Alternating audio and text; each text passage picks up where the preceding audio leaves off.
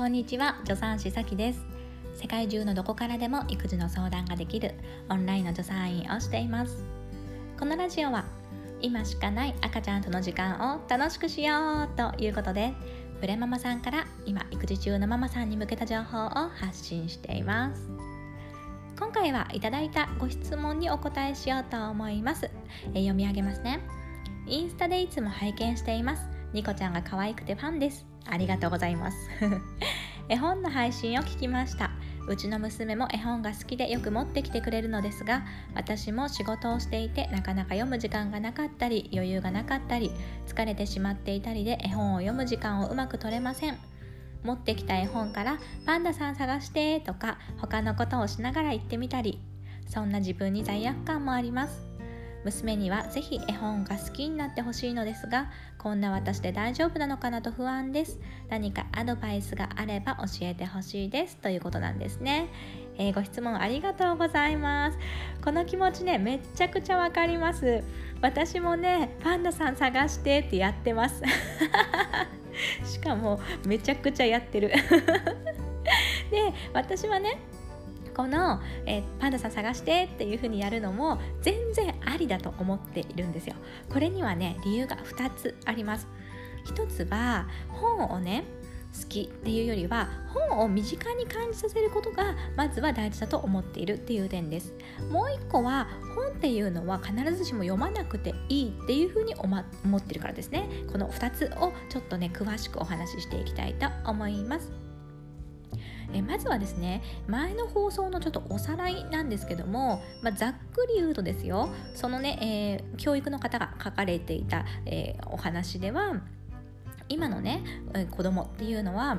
まあ、ちょっとテストの時に選択問題を解けても記述式が書けなくなっていると。それというのは今の子っていうのは習慣的に読書をするっていうことが減っているから文章の組み立てとかのねインプットが足りなくってだからアウトプットができないんだよって。えということは読書を好きな子になっていればそのね記述式が書けるようになったりっていうことで他の子よりね頭1個抜け出ることができますよね。だから読書を好きになると将来の学力が良くなる。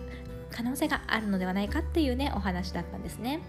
ということはですよ、まあとにかく本を好きになる読書を好きになるためにまずはその最初である絵本を活用していこうっていう話じゃないですか。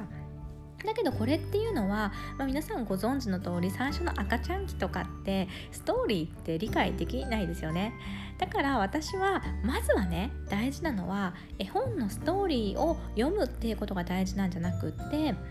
本を使ってその時間本というものを使ってる時間を好きになることが大事だと思ってるんですよつまりね本っていうのを使って遊ぶ時間が楽しいその時間が楽しいっていうふうに思えれば自然とこの本っていうものが身近になって、えー、習慣化するっていうふうに思っているんですね。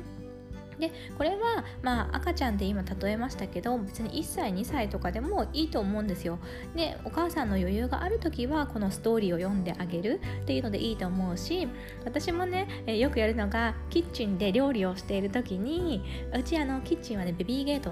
をつけないであえて入って掘れるようにしてるんですよ。だからえ太郎さんとかがねニコちゃんが入ってきてであの太郎さんがね絵本持ってきてさ、えー、読んでとか言ってくるんですけどでも私はねトントントンって お料理してるからもちろんね読めないので本当にこの方と同じでじゃあその絵本の中にあるえのでクイズしようクイズとか言って「はい問題です赤い服着てるの誰だ?」とか言って クイズ出しっこめっちゃしてるんですよ でも、えこれっていうのはその子にとって本を持ってくれば楽しいことをしてくれるってえ、ね、時間を好きになるってことにつながるじゃないですか。となると、まあ、年齢このまま上がっていった時に、まあ、本っていうものがそもそも好きだってそこに愛着が湧いて自分が文字を読めるようになった時に読んでみようっていう風につながると思うんですね。例えばこれが年齢が上がって読めるようになってきたらそう同じシチュエーションでも私がねお料理をしていて本持ってきてママ読んでって言った時にあ今ママちょっとと手離せないからママに読んで聞かせてっていうことだってできるじゃないですか。で読んでくれたらああそれ面白いねとか上手だねとかさなんか一緒にさ、うんと、ちょっと愛の手ね入れて読んでる風にしたっていいわけですよね。だから私は必ずしもこう読まなくても全然いいっていう風に思っています。でもう一個ですね。もう一個の理由がその必ずしも読め読まなくてねいいって思ってる理由のもう一つがあるんですよ。それは、え絵本っていうのもその本をね好きになってもらうための大事なものなんだけども私はもう一個もう一個大事なのがあると思っててそれは図鑑なんですね。今ね2歳半の太郎さんがね図鑑にドハマりしているんですけど、えー、図鑑っていうのも本じゃないですかしかもですよ絵本っていうのは要はストーリーを読んで物語っていうのをゆくゆくはね、え読んでいくことにつながるんですけど図鑑っていうのはまた本を使っているけどもアプローチは全然違うんですよね図鑑っていうのはそこに書いてある例えば動物ね、犬が書いてたら犬があの実生活で見る犬と図鑑に載ってる犬っていうのを照らし合わせてで犬っていうのはどんだけ種類があるのかとかお名前がどんな名前なのかとかどんな習性があるのかとかそういうことを知ることができるっていうものなんですよね。でとなるとですよこの図鑑っていうのを好きになってもらえばここで知らないものを知るっていうのが習慣化してでゆくゆくは本で知識を得るっていうことにつながっていくじゃないですか。ね、教科書ってみんな本でしょ？絶対本。あでもどうだろう？絶対って言っちゃったけど今はタブレットとかがあるから。絶対本とは言い切れないですね。でもさ、えーと、全部の教科がおそらくタブレットになることはないから、まあ、本から知識を得るってことはあのおそらくね続いていきますよね。私たちも医学書とか読む時もね別に医学書とかね、えー、論文とかだってねあのまあ、本本というか文章だからそうだよね。文章だから別にたあのタブレット云々にかかわらずやっぱりなんかこう何か本こう文章から知識を得るっていう意味ではまあそこにつながっていくから、まあ、やっぱりね、えー、そういう本から知識を得る習慣化っていうのは大事ですよね。ということで、えー、そう思うとですよ図鑑っていうのは別にそこのストーリーを読むっていうわけじゃないじゃないですか。ねえー、だから、え、別に必ずしもあの最初の、話に戻りますけども絵本を使ってストーリーを読まなくてもいいと思ってるんですよ。やっぱり本本っていうものを使うことが身近になって、えー、それを使っている時間が楽しいって思えることが、えー、ゆくゆくの将来の学力がね良くなるってことにつながるんじゃないのかなっていうふうに私は思っています。ということでですねあのそんな自分に罪悪感もありますっておっしゃってますけどえいいんじゃないですか？全然いいでしょ罪悪感持たなくて。私持ってない持ってない。だってさママねいつもコンディションがね自分のコンディションが良いわけじゃないし忙しいし家事だってやんなきゃいけないしいや無理無理無理無理ね読んでって言われてね、えいつも OK って言えないですよ。言えない。私は言えない。